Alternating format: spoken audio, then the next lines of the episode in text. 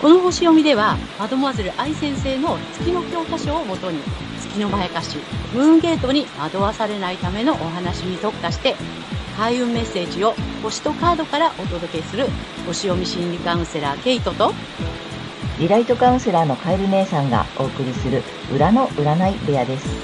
月星座の注意ポイントもお伝えしていますので、太陽星座と合わせてご覧ください。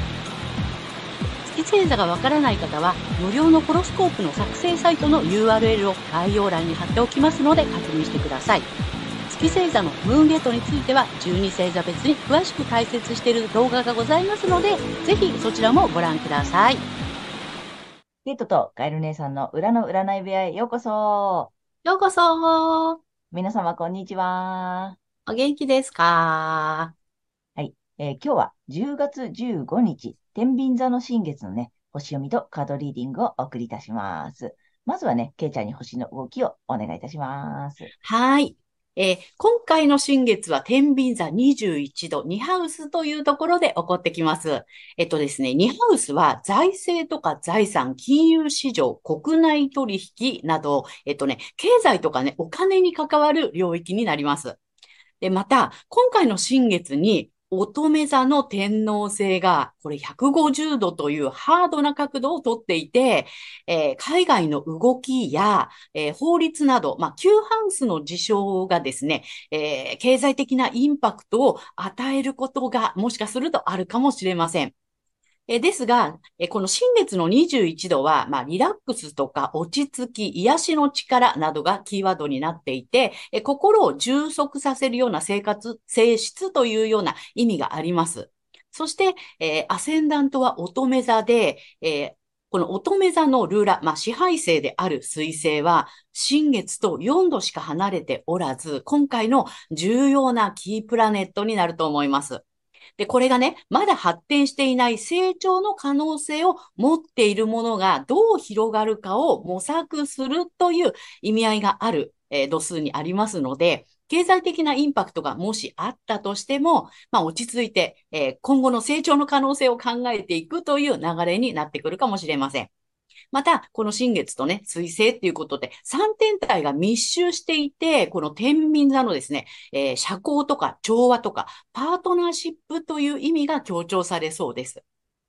そして、え、個人的にはね、収入に関わることも含めた、えー、自分の能力や自己価値などに、まあ、自信を失ってしまうようなことがインパクトを伴って起きるかもしれません。えー、ですけれども、前回の満月で、えー、保守的な心と創造性、クリエイティビティですね、のバランスをとってやってきて、今回は、えー、心を充足させるとか、癒しの力を発揮することなどが促されて、え気持ちもそちらに向かっていきそうです。はい。大まかな流れはこんな感じです。はい。ありがとうございます。ありがとうございます。なんかあれだね、全体的にはすごい、また、まあ、インパクトがなんかあったとしても、うん、まあ、乗り越えていける感じの星の配置みたいな。うん、落ち着いた方がいいよっていう感じかなって。ね、うんうん。だから個人的にもあれだよね。あの、そういうさ、ちょっと癒しの力とかさ、うん、なちょっと外側行きの内側戻りのみたいな感じ。そうね。ねうん。そういった意味でバランスっていうこともあるかもしれないよね。ね。その、てあの、乙女座からこうやってきて、うん。獅子座で内出しいの、乙女座で見直しいの、ちょっとバランス取りましょう、うん、内側も見ましょう、みたいなね、自分と外のバランスとか、うん、なんか陰と陽とかね。ね。なんかそんな感じの季節来たのかなっていう感じだね。はい。はい。ということで、ちょっと、皆様、はい、あの、新曲登場です。パフパフちょっとね、あの、リクエストをいただいてまして、まあ私ありがとうございます。ありがとうございます。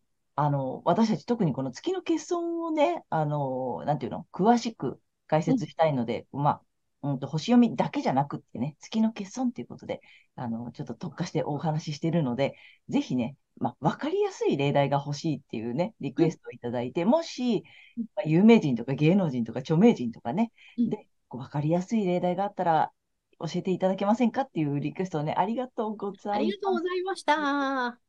そんな、あの、ご要望をいただいたので、ちょっとやってみようと思うので、第1弾。はい。はい、始めたいと思います。はい。で、ね、えっとね、今回は、えっと、けいちゃん、どなたを？はい。えーとですね。まあ、著名人の方で、出生時間がはっきりしてないとなかなかこのね、月って限定しづらいので、出生時間がはっきりしてる方っていうところでね、今回は福原愛さんをね、ちょっとね、あの、まあ、例題と言ったら失礼なんですけども、お話をしたいかなというふうに思っています。あの、卓球の愛ちゃんね。そうそうそうそう。うん、はい。で、ちょっと少し前にニュースになったりしてたのでね。そうだよね。うん。まあ、ほらね、国民的にはね、ちっちゃい頃から知ってる愛ちゃんね。そうなの。幸せになってほしいよね。そうなんです、そうなんです。でね、これがやっぱり月にちょっと囚われちゃったせいなのかなっていうようなね、そんなところでね、あの、お話ししていきたいと思うんですけども、えっ、ー、とね、彼女はね、え月がね、獅子座の6度というところにあります。うんうん、そしてロックハウスっていうところにあってね。で、太陽はサソリ座の8度、8ハウスというところにあります。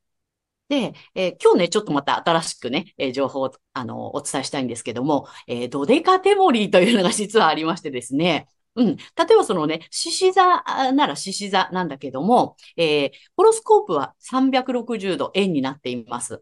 で、えー、12星座なので、一つの星座30度ずつね、こう分かれてるのね。で、その30度ずつの中の、えっ、と、2.5度ずつをまた12に割ってみたいな感じで、で、実はその獅子座の中に獅子座以外のフレーバーも入ってるよ、みたいな。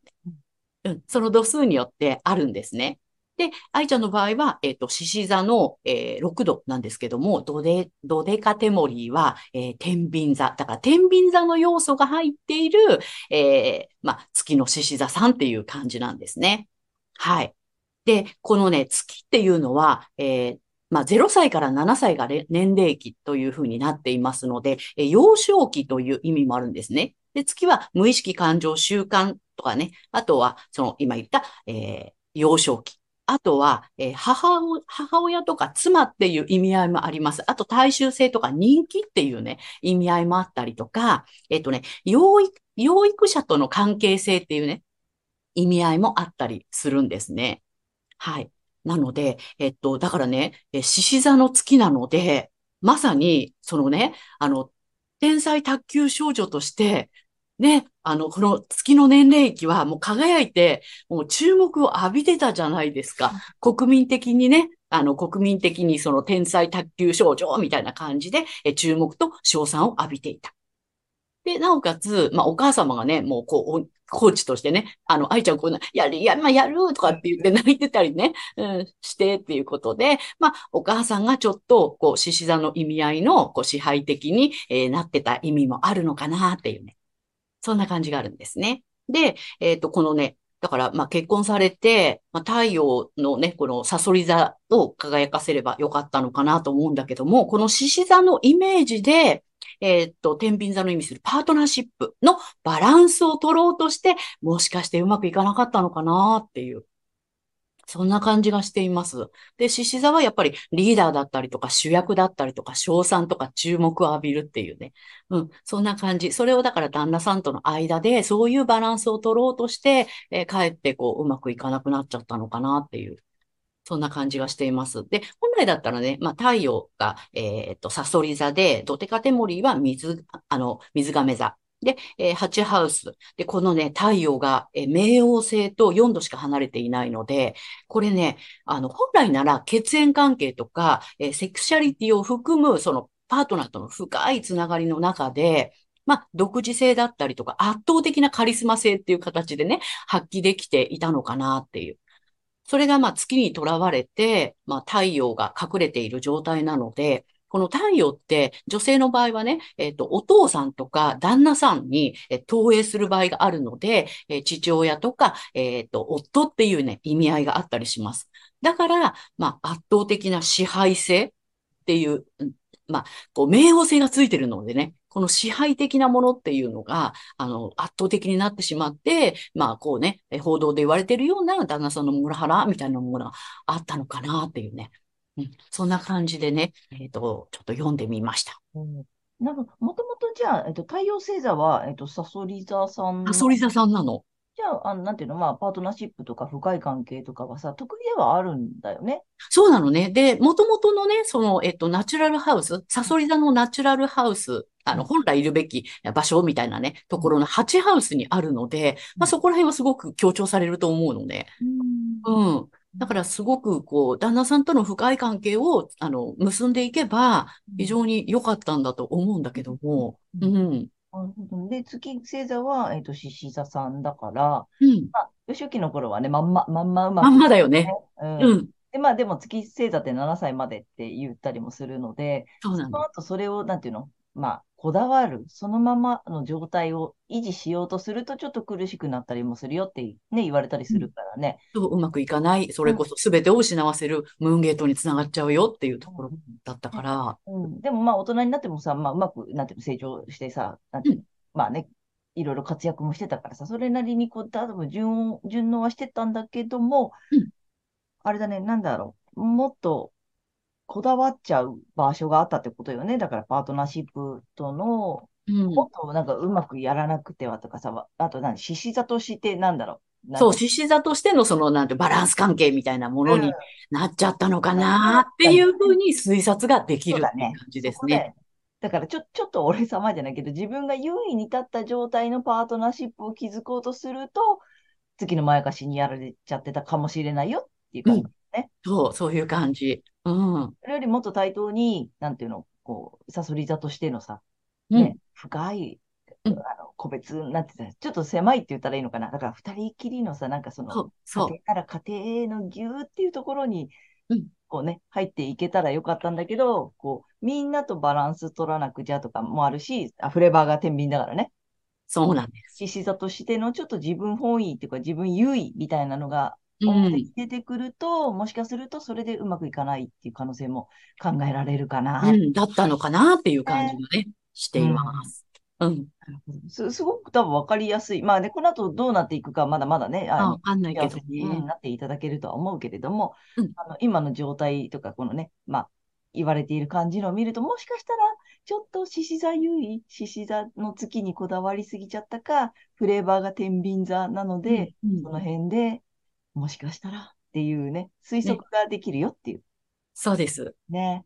で、月ってね、やっぱプライベートとか私生活っていう意味があるから、えっとですね、あの、身近な人はすごくわかりやすいの。ああ、そうね。うんだからそういうのも踏まえて、えっとね、あの、ご自分の周りのね、うんえっとご家族だったりとかね、うん、その方をちょっと見てもらえるとわかりやすいと思いますよ。そうだね。そうなんだから、い意外とさ、やっぱり、そう、近しい人の、うんなんていうの、癖とかさ、なんかあるじゃない？そういううんのさ。、うん、だから私も毎回言うけど、この私がこの月の欠損に納得したのは、本当ね、周りの人。何回も言うけど。で、あの、皆さんに見せてる表面の顔とかさ、ね、うん。そっちじゃないところ。そっちじゃない方なんだよね。中の人、うん。の月星座の話を、まあ、けいちゃんからさ、聞いたときにさ、うんはあ、ぴったりと思って、だから皆さんも、まあね、愛ちゃんの私生活知ってる方はね、なかなかね、本当のね、事実わかんないけどねわかん。ないからさ、あれなんだけど、だから、これを踏まえて、こんな感じで、えっと、皆さんの身近な人の月星座を見てもらって、ぜひね、あの、ほら、内面を知ってるとか、ちょっとまあ、ある意味裏側を知ってるっていう方の月星座を見ると、なるほどと思うよね。すごくわかりやすいと思います。はい。まあ、こんな感じでね、またね、ちょっと有名人とか著名人とかね、皆さんが、あの、ご存知の方で月星座が見れたらね、あの、ご紹介していきたいと思いますので、ちょっと今日は第1弾、えー 卓球でね、あの、卓球天才少女愛ちゃんのね、お話をしてみました。はーい。はい、ありがとうございます。はい、ありがとうございます。ということで、えーこの後は12星座いきたいと思います。はい。では、今回の新月が双子座さんにとってどんな新月なのかっていうことでお伝えしていきたいと思います。えー双子座さんが心を充足させる、えー癒しの力を発揮することなどを促されるエリアは、遊び、楽しみ、えー恋愛、趣味、スポーツ、自己表現などを、えキーワードとする自己表現と創造性、クリエイティビティの領域になります。え好奇心に従って心が満たされる、え楽しいことなどをぜひやり散らかしてみてください。また、えカウンセリングやセラピー、ヒーリングなど、まあ、癒しに関わっている方は、まあ、オリジナルのね、サービスを、ま作り出すとか、自己表現として広く発信することにはチャンスのタイミングですので、ぜひやってみてください。はい。そして、成長の可能性の拡大。どう広げるか、広がるかっていうのを模索するエリアも同じです。遊びや趣味、恋愛や子供を通して、癒しのお仕事をされている方は、とにかくどう広げるかっていうところですね。それに焦点を絞って、成長ポイントっていうのを探っていくといいと思います。はい。で、この時期のラッキーアクションですが、発展のキーワードは、リラックス、無理のない生活、バランスなどです。これはね、8月の水亀座満月のメッセージと同じになります。えー、自然なバランスの取れた安らぎを得るという意識を持って、自分一人の空間、あるいはその自分一人の時間で、えー、リラックスすることっていうのを、えー、今一度見直して、えー、ぜひね、自分にそれをね、与えてあげていただきたいと思います。そして、金運アップの鍵ですが、日常生活の中での、えー、感情を大切にしていくこと。例えばね、洗濯物がふんわりしててちょっと嬉しいとかね、そういったね、あの、些細なことを楽しんでいくとか、些細なことを喜ぶっていうことをやっていくと、金運のスイッチが入っていきますので、やってみてください。はい。ここまでが太陽双子座さんへのメッセージとなります。ここからは月双子座さんへの注意ポイントです。で、毎回お伝えしている、あの、月のね、解釈なんですけども、え今回はですね、4元素、エレメントということでね、お話をしていきたいと思います。でね、エレメントはね、あの、まあ、火、地、風、水というね、4つの要素になりますけども、双子座さんの場合は、え風の星座になります。で、風はですね、まあ、知性、インテリジェンスですね。あとは言葉とかコミュニケーション、あとは知的人間関係とかね、まあ、学習、お勉強とかね、まあ、そういったところがね、キーワードになってくるんですけども、月の場合は、まあ、これの欠損ということなので、知的欠損というふうにね、言われているんですね。で、えー、風の星座の第一星座が、あの、双子座さんなので、これがね、本能的、現象的で、ものすごく純粋なんですね。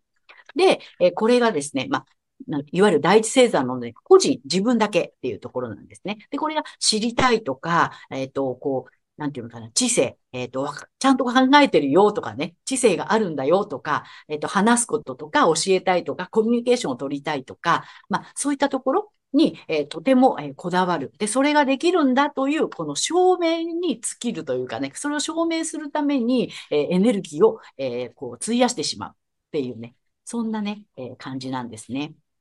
で、そんな月双子座さんが、えこの時期ですね、遊び楽しみ、趣味、恋愛、スポーツ、自己表現、子供などがキーワードのえ自己表現や創造性の領域でえリラックスしたいとか、癒しの力を発揮したいという、え思いがね、強く出てくるかもしれないのですが、えこの時期はですね、それがね、すべてを失わせるムーンゲートにつながる月のまやかしなので、えご注意ください。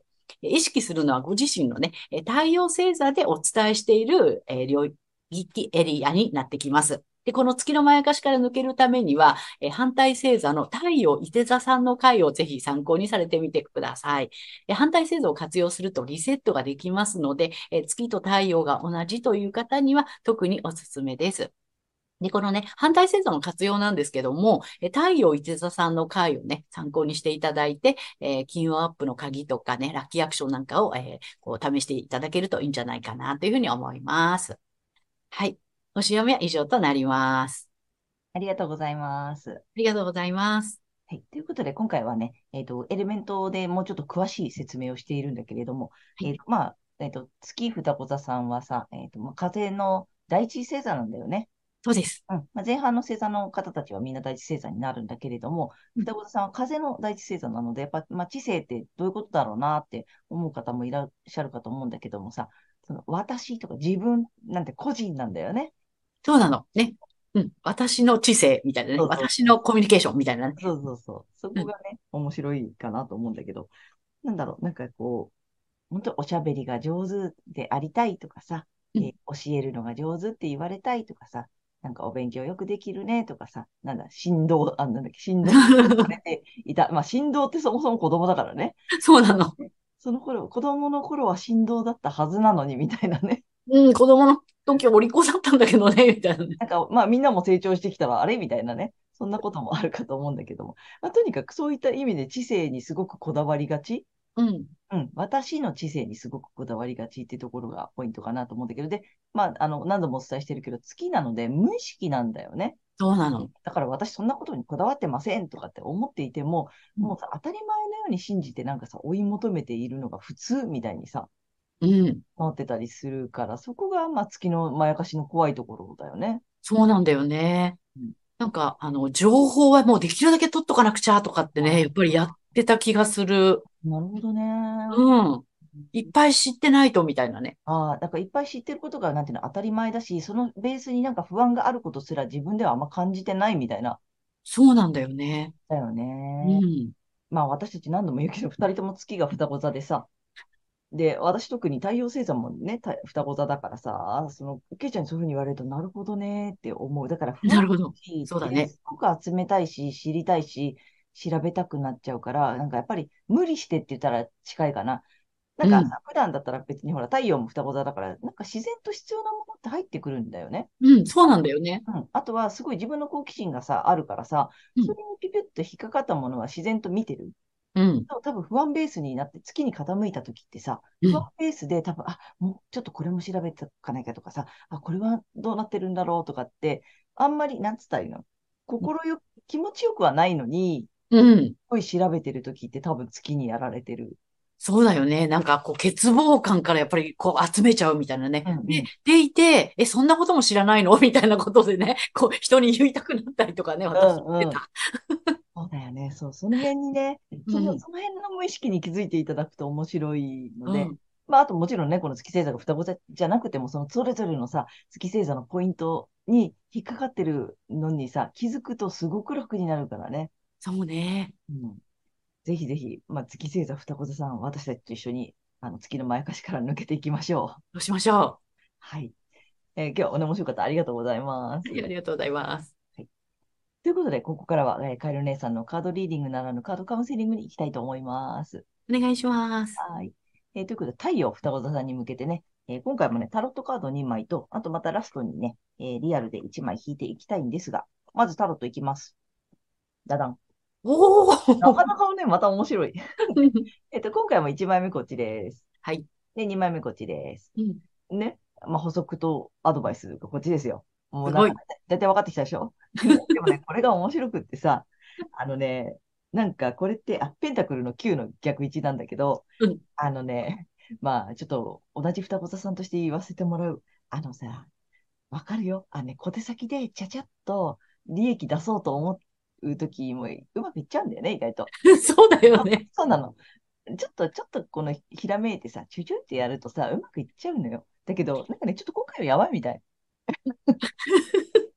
今回はそれやらない方が良さそうなので、ちょっと、なんつったらいいの、ずるというか、あの、チャラチャラってやっちゃうときあるんだよね。あの、うん。それちょっと今回はやめとこう。で、今回、なんかちょっと星読みの中にもさ、ほら、癒し系のお仕事している方にはとかあっうん。たでしょ？はい。すごくほら、こう、発信とかにもいい時期だったりするじゃない？うん。うん。で、なんかちょっとそこで、あ、こんな風にしたら簡単にうまくいくよね、的なので、まあもちろん楽しいやつはいいんだよ。うんじゃなくて、ちょっとなんかちょっとずるいやつ？なんか多分、ちょっと双子さんなら心当たりがあると思う。あの、ちょちょいってやっちゃおうかなってやつは、ちょっとやめといた方がいいかもしれない。うん。うん。じゃなくて、あの、来てるから。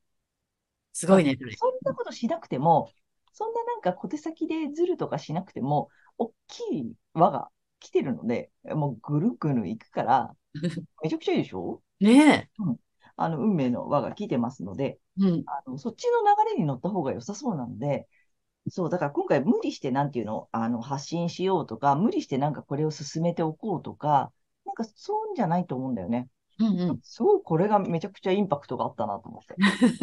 うん。なんかそれよりちょっとちゃんと運命の輪に任せてみて、うん、来るな、来るぞって感じ、うん、がするんで、双子座さんぜひこっちに乗りましょう。ね。はい。ということで3枚目はね、よいしょえー、数比のカード久しぶりに行きたいと思います。そんな、そんな双子座さんに。やっちゃうんだよ。ついね。あ、これうまくいきそうだな。あ、またさ、できちゃったりするのよね。できちゃうのよ。ねできちゃうんだよね。はい。来ましたよ。だだん、もう一番。一番ですよ。リーダーです。はい。えー、あなたが主役、来てます。うん。はい。だから大丈夫なので、ちょっと今うん。回は、あの、大きい波に乗ろう。ねなんか大きい輪に乗ろう。なんかちっちゃいのにえ。うん。やりがちなんだよね。いろいろできちゃうから。で、ちっうん。ちゃいのをさ、またいくつもやっちゃうんだよね。いっぱいできちゃうからさ。うん。じゃなくて、ちょっと今回大きい輪に乗るために、うん。あのちょっとガオーで行こうんすう。うん。ごい。なんかそんな感じでいいと思う。運命の輪。ね、いいよね。うん。うん。ちょっと大きい運命の輪に回、乗っていこうよ、みたいな素晴らしい。うん、しております。はい。ということで、えーカエル姉さんのカードカウンセリング以上となります。ありがとうございました。はーい。ということで、今回は10月15日、天秤座の新月から、えー10月28日までのね、星読みとカードリーディングをお送りいたしました。皆様ご自身の太陽星座の回をご覧いただいていると思うのですが、ぜひね、月星座も調べていただいて、えーそのね、注意ポイントなどもご覧になってみてください。また、月のまやかしから抜けるために、反対星座もね、あの、その回の動画も参考にしてみてください。ということで、けいちゃん、次回の放送は？はい。えー10月29日、大牛座の満月となります。はい。あと、皆様、チャンネル登録やグッドボタンなど、いつもありがとうございます。励みになっておりますので、これからもよろしくお願いいたします。ありがとうございます。えー私たち二人の個人鑑定の詳細やブログ、えー公式 LINE などの URL は概要欄に載せてありますので、そちらの方もぜひよろしくお願いいたします。はい。では、皆様、素敵な2週間をお過ごしください。またねー。ありがとうございましありがとうございた。ます。